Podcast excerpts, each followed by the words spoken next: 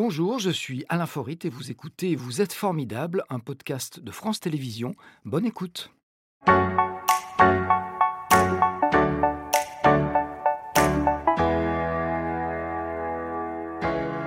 Le professeur Laurent Fanton que j'ai le grand plaisir d'accueillir tout de suite. Bonjour professeur.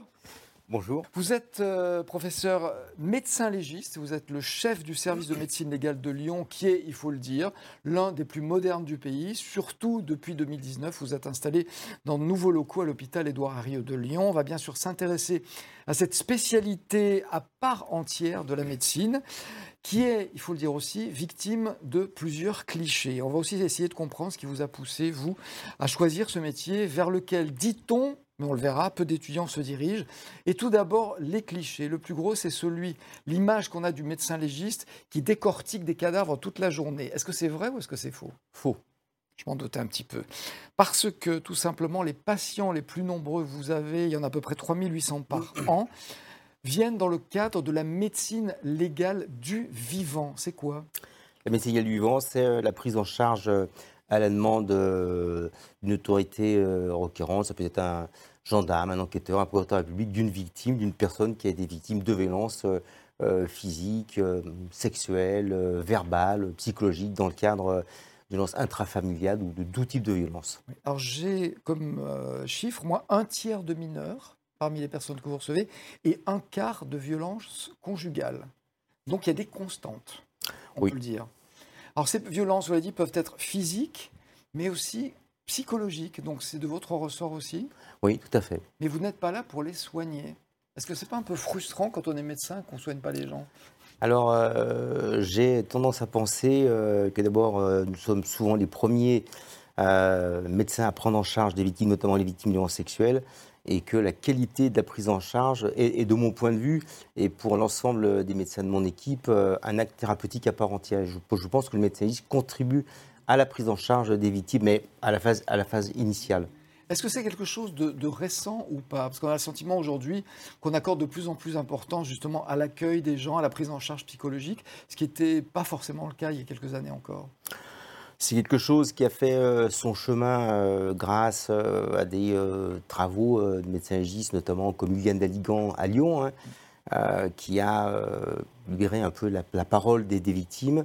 Et à partir de ce moment, les médecins légistes, mais également les magistrats, ont compris l'importance de recueillir cette parole lors de l'audition de toutes ces victimes. Et la parole, elle se recueille d'autant mieux que les gens sont en bonne condition pour, pour parler justement la parole est arrivé. Mm. Alors votre rôle, c'est d'évaluer les dommages euh, et les séquelles aussi. Comment est-ce qu'on fait?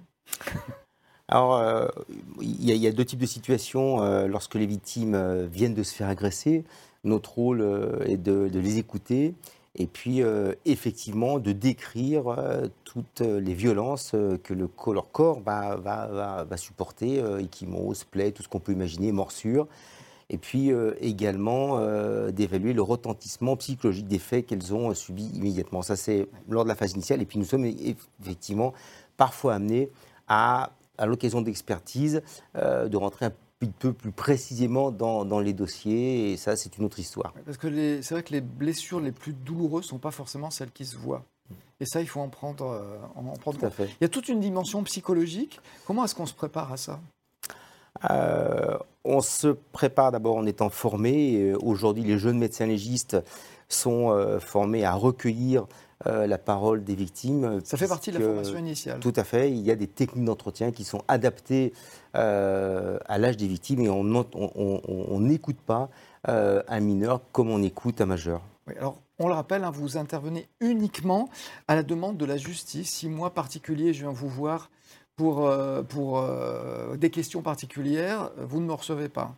Alors, pas reproche, hein Non, j'entendais bien comme ça. Jusqu'à euh, peu de temps, nous intervenions uniquement en deuxième ligne sur réquisition, mais depuis maintenant quelques mois, une circulaire interministérielle justice-santé prévoit que des victimes, notamment de violences sexuelles qui ne souhaitent pas porter plainte, puissent être prises en charge dans des CHU par euh, des médecins légistes et se voir remis un certificat ah sans passer par euh, une procédure judiciaire euh, immédiate, ce qui leur laisse le temps de réfléchir un petit peu à ce qu'elles veulent faire de certificat et si effectivement elles veulent dans un second temps porter plainte. C'est vraiment quelque chose d'important. Ça c'est très récent parce que jusqu'à présent effectivement il fallait passer par le dépôt de mm. plainte. Alors, on a parlé de vos premiers patients qui sont en vie, heureusement pour eux, malheureusement pas toujours en, très bon état, mais vos seconds patients, eux, euh, ils sont au nombre, je crois, d'à peu près un millier par an. Eux, ils sont plus en vie du tout. Euh, vous faites un millier d'autopsies, c'est ça Et là, l'objectif, c'est de déterminer les causes du décès. C'est l'objectif unique L'objectif, c'est de déterminer euh, la cause médicale du décès, c'est-à-dire de mettre en évidence là où les lésions qui, ont entraîner le décès, mais euh, la seconde partie euh, de notre médico-légale vise à déterminer les circonstances dans lesquelles le décès est arrivé et pour la justice, puisque c'est la problématique principale, écarter euh, l'intervention de ou s'il y a une intervention de préciser dans quelles conditions cette intervention est survenue. Je, je, parle naturellement des homicides. Donc ça, on se sert de ses compétences médicales. Il y a un travail d'enquêteur quelque part aussi, ou c'est le travail de la police scientifique, sont deux métiers différents? Euh, le, fait criminel euh, est euh, un fait dont l'appréciation repose sur l'addition de compétences. Dans ces compétences, c'est une espèce de, puzzle. vous avez le travail de la police scientifique, vous avez le travail des enquêteurs et vous, avez le travail du médecin. C'est c'est le magistrat qui va faire la synthèse de, et qui va construire ce puzzle. Donc le médecin n'est pas un enquêteur. Donc c'est un des éléments. C'est un des éléments importants dans le cadre d'une enquête criminelle. Oui, alors je disais, il y a des clichés. Il y a le médecin légiste qui passe son temps à triturer les cadavres, pardon pour l'image. Euh, il y en a un autre, c'est que les résultats qu'on obtient, les résultats d'années scientifiques, arrivent tout de suite. Alors ça, ces clichés sont véhiculés par les séries télévisées, par, par la télévision. Euh, ça aussi, c'est faux pour l'instant. Alors ça dépend de quels résultats on parle, mais il faut souvent beaucoup de temps pour obtenir des résultats euh, d'analyse scientifique. Une autopsie médico-légale, c'est un acte technique qui dure euh, de 1 heure et demie à de nombreuses heures. Au cours de cet acte technique, on réalise des prélèvements pour examiner sous le microscope, euh, par exemple, une plaie. Euh, on réalise des prélèvements pour évaluer le profil toxicologique de la victime au moment du décès. Et ces analyses secondaires, elles vont nécessiter effectivement un certain temps. Ce, délai peut être raccourci, mais globalement, on considère qu'on ne peut pas rendre des résultats primaires en moins de 48-72 heures. Le, rendu moyen est autour euh, de deux mois pour euh, des dossiers qui sont vraiment complets, le retour de toute l'investigation qu'on a réalisée. Alors les causes du décès ne sont pas toujours évidentes, même pour vous. Les techniques ont beaucoup euh, évolué. Qu'est-ce qui les a fait le plus avancer? On pense évidemment à l'ADN. c'est le cas ou est-ce qu'il y a d'autres techniques qu'on connaît moins dans le public et qui vous servent aussi? Alors l'ADN a été incontestablement un progrès vraiment très très important en matière criminalistique puisqu'il a permis naturellement via les microtraces de pouvoir mettre en évidence des profils de l'auteur ou des auteurs euh, supposés des faits, euh, dans des faits criminels, euh, que ce soit une triangulation, par exemple, lorsqu'il y a eu un contact avec la victime, naturellement dans les violences sexuelles. mais aujourd'hui, ce qui fait avancer le plus la discipline, c'est probablement la radiologie, un petit peu également l'anatomopathologie, c'est-à-dire l'examen microscopique des prélèvements qu'on va réaliser, parce que euh, le progrès dans ces deux domaines nous permettent euh, aujourd'hui euh, d'avoir des réponses plus rapides sans forcément intervenir directement sur le corps. Donc ça c'est pour la radiologie, c'est très très important.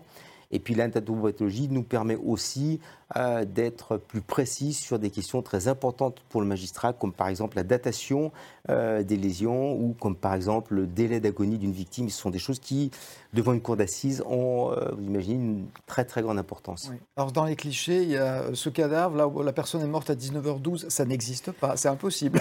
Alors ça, il faut l'oublier. L'évaluation des post c'est le grade du, du, médecin légiste, mais très clairement, aujourd'hui, on n'a pas de technique qui nous permet de répondre aussi précisément euh, que le font euh, nos collègues euh, des séries télévisées. alors on l'a vu, l'ADN, c'est vrai que ça fait beaucoup de progrès, ça fait beaucoup avancer votre, votre travail. Est-ce qu'il y a de nouvelles techniques qui sont en train d'arriver, d'être testées? Moi j'ai lu quelque part, j'ai passé de la science-fiction, qu'on était capable de, de, savoir ce que l'assassin, dans, dans, le cadre d'un assassinat, de ce qu'il avait respiré, donc d'où il était allé. C'est de la science-fiction, ça, ou on est sur cette voie-là? Là, c'est un petit laissant peu. des traces sur le, le corps de C'est un petit peu la science-fiction. euh, alors là, on rentre dans le cadre plutôt euh, de la criminologie. euh, de la criminalistique, pardon, des investigations policières avec l'odorologie. Effectivement, sur des scènes de crime aujourd'hui, on va faire des prélèvements sur le corps pour capter l'odeur qui a été euh, laissée par l'auteur Ah, euh, voilà. supposé des faits. Et ensuite, euh, des on chiens sont... déduit de certaines choses. Donc, j'avais pas lu que des choses de science-fiction. On va voir notre deuxième, notre première photo Instagram, pardon, tout de suite, qui est une ville que vous connaissez bien. Voilà, c'est le quartier Saint-Jean, c'est Lyon. Pourquoi Lyon? Bah, C'est là où vous exercez. Euh, ville qui a toujours été en pointe, euh, je crois, en matière de médecine légale et de police scientifique. Les deux sont liés. Les deux sont étroitement liés, euh, puisque pour résoudre une affaire criminelle, c'est l'addition euh, des compétences, de ces deux compétences qui sont extrêmement, extrêmement importantes. Alors la médecine légale est née, euh, je crois, en France au 19e siècle. Mhm. Euh, c'est bien ça. Je crois que les, les fondements sont, sont antérieurs. Il paraît que dans l'Antiquité, on s'y intéressait déjà, mais c'est sans doute remonté trop loin pour voir des choses précises. Alors, 2000 ans avant Jésus-Christ, effectivement, on évoque, euh, on a le, code d'Hammurabi qui, quelque part, renvoie aux prémices de, la médecine légale.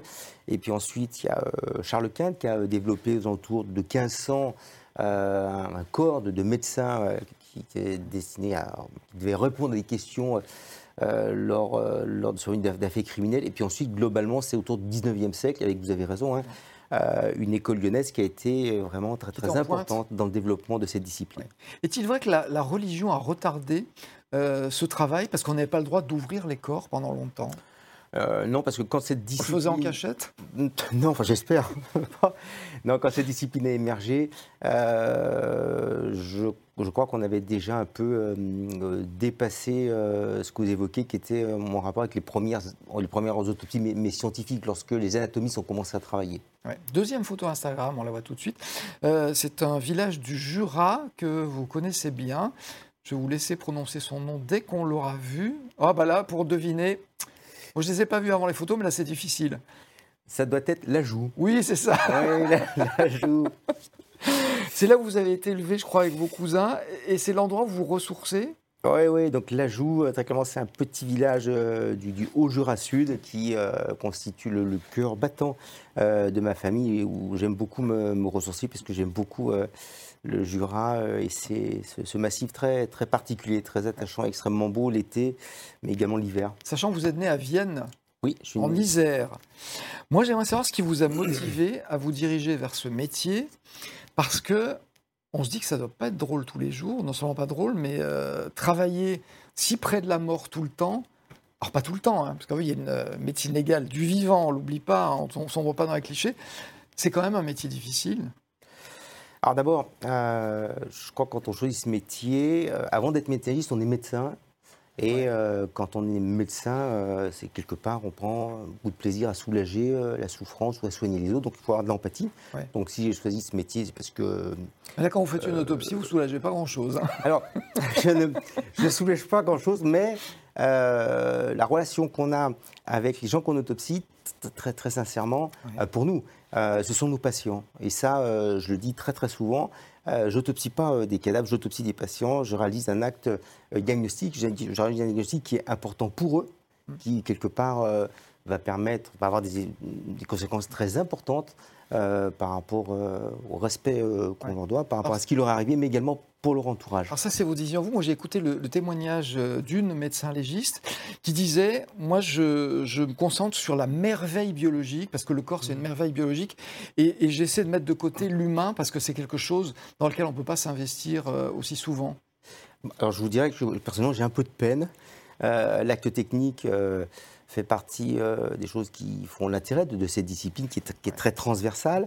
Mais euh, je crois qu'on on ne peut pas complètement se départir euh, de la question, la personne qu'on est en train d'autopsier parce que, enfin, en tout cas pour moi, c'est pas trop possible. J'imagine que c'est une, question- c'est une, c'est une façon de se protéger aussi, quand on essaie d'ignorer l'humain pour voir que la mécanique. Oui, probablement qu'il faut prendre une certaine hauteur pour pas être euh, aspiré euh, par la violence que supportent parfois euh, les corps, qu'ils soient décédés ou qu'ils soient vivants. Mais je pense qu'une trop grande distance n'est pas forcément quelque chose qui soit très, très bon dans, dans cette discipline. En tout cas, c'est pas mon attitude. On imagine que vous avez vu toutes les horreurs possibles et imaginables. Est-ce qu'il y a des choses qui vous surprennent encore, encore dans l'horreur? Aujourd'hui, je dirais que l'horreur n'a pas de, limite par rapport à, ce que j'ai vu, par rapport à ce que j'ai pu ressentir. Euh, mais que je reste parfois effectivement euh, étonné mmh. euh, du comportement que peuvent avoir des êtres humains vis-à-vis de leur, vis-à-vis d'autres personnes. On va écouter notre question formidable tout de suite. Laurent, il semblerait que la médecine légale ait beaucoup de mal à recruter de jeunes médecins. Est-ce vrai? Et pourquoi, à votre avis? Alors, ce que c'est vrai, c'est ce qu'on entend dire. Non. La médecine légale n'a pas de mal à recruter de jeunes médecins. Euh, la discipline euh, médecine égale en, tant que discipline euh, a été apparue il y a, a 3-4 ans maintenant, ce qui fait qu'on peut choisir médecine égale comme, on choisit chirurgie voilà, viscérale. C'est une médecine à part entière, c'est pas une, spécialisation. Avant c'était une surspécialisation, ça s'appelait un DESC, un diplôme d'études complémentaires. Aujourd'hui c'est un DES, donc comme on choisit cette discipline, cette spécialité comme les autres et euh, un certain nombre d'étudiants sont très intéressés par la discipline. Et ce que je peux vous dire, c'est que euh, mon service euh, est extrêmement choisi par les étudiants de quatrième année pour, au cours de leur externat, mais vraiment extrêmement choisi. Parce que vous êtes un des meilleurs, un des plus modernes. c'est ça qui doit les attirer. c'est quoi quelqu'un de formidable pour vous? C'est la question rituelle de cette émission. Quelqu'un de formidable pour moi, c'est quelqu'un euh, chez qui je vais retrouver euh, des valeurs qui sont très importantes pour moi. Euh, donc, je suis pas forcément quelqu'un de médiatique, c'est pas forcément quelqu'un de qu'on dirait extraordinaire au, sens, sens là, c'est quelqu'un très humain avec des, des valeurs humaines très profondes. c'est quelqu'un de fiable.